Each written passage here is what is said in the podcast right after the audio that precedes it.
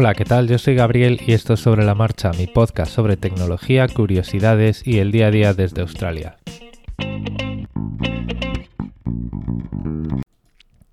Bueno, estos días hay mucho jaleo en las redes sociales, en los periódicos y también se ha comentado en el grupo de Telegram del podcast acerca de esta decisión de WhatsApp de limitar el reenvío de mensajes cuando estos han sido reenviados más de cinco veces. Vamos a ver, lo que está haciendo ahí WhatsApp es limitar todos los mensajes por igual, la viralización de esos mensajes, ¿vale?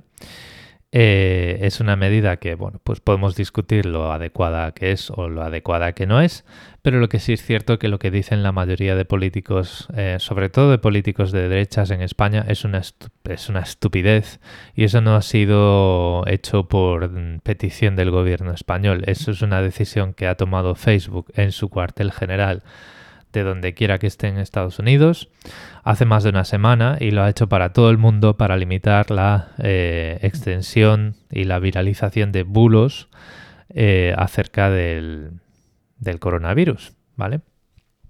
Lo que pasa que, bueno, pues aprovechando que eh, Pedro Sánchez o su gobierno habrá dicho algo, mezclando un poco el tocino con la velocidad y haciendo lo que mejor saben hacer esta gentuza, que es difundir mentiras, pues eh, están mezclando las cosas están diciendo que el gobierno de Pedro Sánchez quiere censurar a la, población a través de WhatsApp, con lo cual es una estupidez, como ya he dicho. Pero bueno, eh, como este es un podcast acerca de tecnología y acerca de, bueno, pues lo poquito que vamos descubriendo entre todos acerca de privacidad y seguridad, vamos a ver cómo se puede hacer esto. ¿Vale? Y vamos a ver cómo se puede hacer esto sin romper el cifrado de WhatsApp. Vamos a ver, os voy a proponer una situación. Esto no sé si es lo que está sucediendo, pero os voy a proponer cómo lo haría yo, ¿vale? Y cómo lo haría yo también para identificar al origen de la de la mm, al origen de la cadena de mensajes, ¿vale? Imaginaos que yo estoy al frente de WhatsApp y el usuario Pepito crea un mensaje, ¿vale? Yo en ese momento, en el momento que un usuario escribe un mensaje original tecleando en WhatsApp, lo que voy a hacer es calcular dos cosas. Voy a calcular la... O sea, ese mensaje se va a cifrar, ¿vale? Yo no voy a tener acceso a ese mensaje, no voy a saber cuál es, pero digamos que cuando a mí en el primer servidor pasarela de WhatsApp me llega ese mensaje desde un usuario, lo que voy a hacer es calcular dos cosas. El hash de ese mensaje cifrado y la firma identificando al emisor, ¿vale? Vamos a repasar un poquito conceptos. El hash es una operación matemática que yo hago sobre un mensaje, que me da igual que esté cifrado como es este caso o no, y que identifica la integridad del mensaje sin identificar al emisor, ¿vale?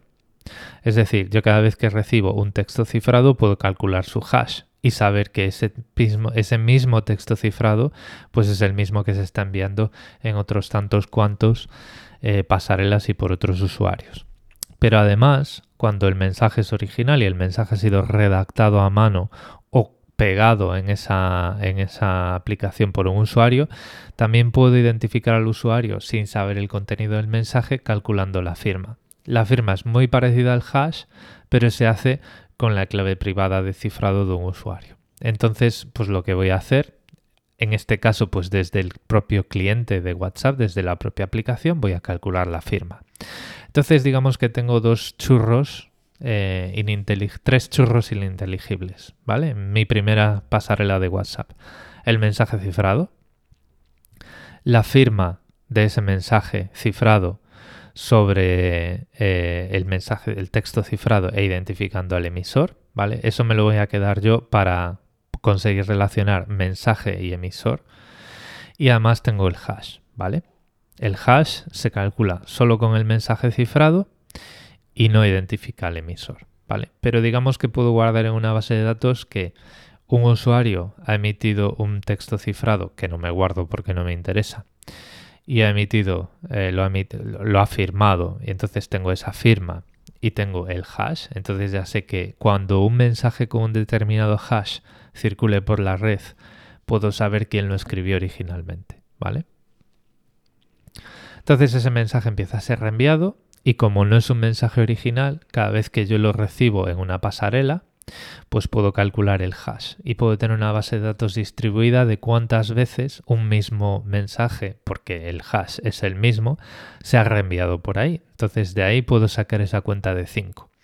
Pero es que además, teniendo en esa base de datos distribuida el hash y la firma, puedo, eh, identificar al emisor original.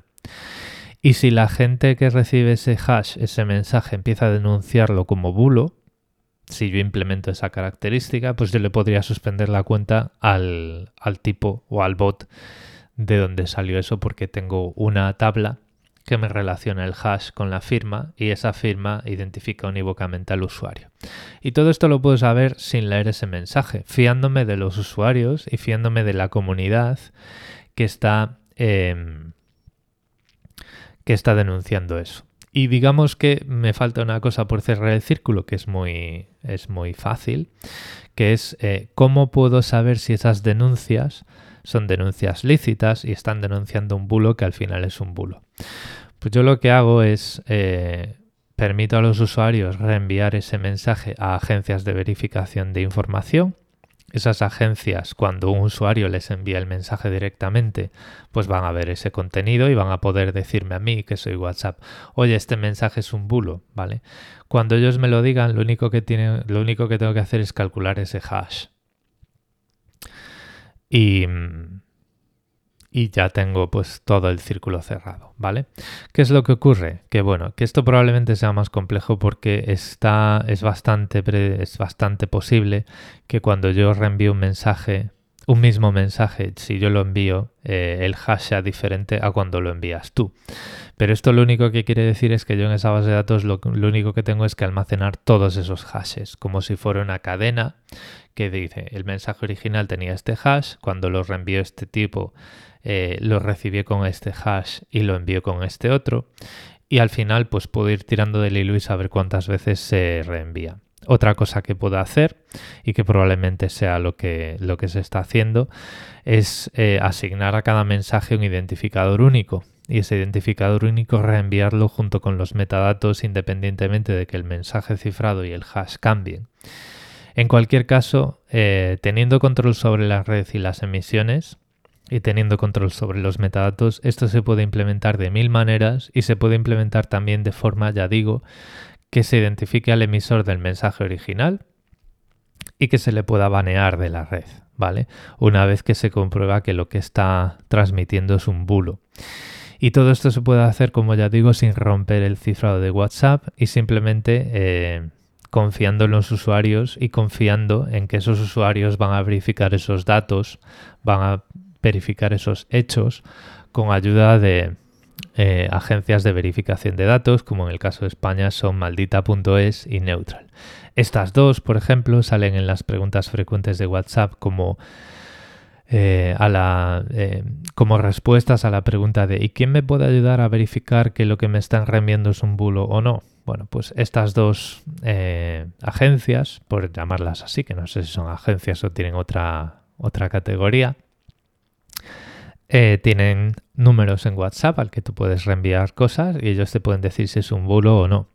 Entonces, haciendo uso de toda esta cadena de metadatos hacia atrás, podemos ver cuántas veces un bulo se ha reenviado y cuál es su, viralidad. Y además eh, podemos saber cuál es el origen, si quisiéramos, ¿vale? Y si implementásemos toda esta base de metadatos que ya digo que no tienen nada que hacer con el contenido de los mensajes. Si acaso, originalmente se puede utilizar el contenido de un mensaje en tu propia aplicación de WhatsApp cuando tú lo estás escribiendo para calcular esa firma y decir este mensaje original que se reenvía con este primer hash o que se reenvía con este identificador único se corresponde con esta firma y por lo tanto identifica a este usuario. Y cada vez que lo reenvío voy reenviando ese identificador único y voy correlacionando todos esos hashes si lo que uso son hashes o voy reenviando ese identificador único si lo que utilizo son identificadores únicos.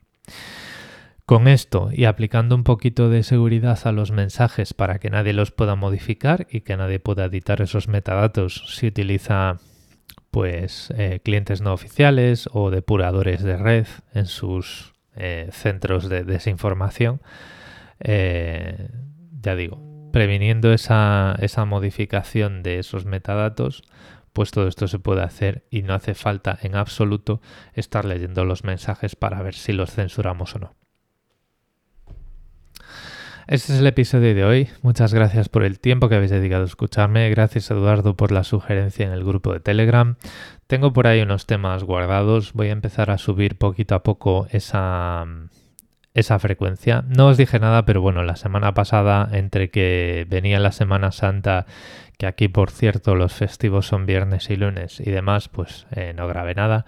Pero esto sigue aquí y sigo anotando temas y estoy intentando anotar temas que aunque estén de actualidad, pues no tengan demasiado que ver o no tengan que ver de una forma frontal con temas que bueno, pues os puedan eh, minar un poquito la moral, como bueno, pues encierros y este tipo de cosas. Yo creo que esto de la censura del WhatsApp es un tema que está eh, en esa categoría de que, bueno, pues se puede hablar de ello sin eh, hacer que nadie se sienta mal o que nadie se agobie. Es importante porque está pasando ahora, es importante saber cómo funcionan las cosas para no ver fantasmas de censuras por ahí. Es importante saber dónde eh, ciertos políticos nos están intentando colar y es importante saber sacar el grano de la paja y quedarse con lo, con lo importante. Como ya digo, esto no es una medida que se aplique por presiones de ningún gobierno español, que más quisiera el gobierno español que una empresa como Facebook, que no tuvo ningún eh, remilgo en destrozar procesos electorales como el Brexit y como Trump, que más quisiera un gobierno español que una empresa de semejante pelaje le escuchase, ¿no? Pero bueno. En cualquier caso, pues ya sabéis cómo funcionan estas cosas. Eh, una mentira repetida muchas veces se convierte en verdad. Esto es en lo que se basan todas las noticias falsas y eso es una frase que eh, pertenece, digámoslo así, al ministro nazi de propaganda y que es lo que utilizan pues eh, la mayoría de estos, de estos personajes. Lo voy a dejar aquí no os olvidéis que en las notas del episodio tenéis mis eh, mecanismos de contacto y voy a ver si os dejo por ahí algún episodio que hable de metadatos y de cómo estos, eh, estos datos que rodean a los datos y estos datos que hablan de los datos nos pueden ayudar a sacar el perfil de un usuario sin saber ni, ni quién es, porque no nos importa quién es, qué nombre y apellidos tiene sí, sí que nos importa cómo es y cómo es la comunicación y el uso que hace de nuestras aplicaciones aunque no tengamos acceso a ese contenido. Lo dicho, muchas gracias por el tiempo que habéis dedicado a escucharme y un saludo.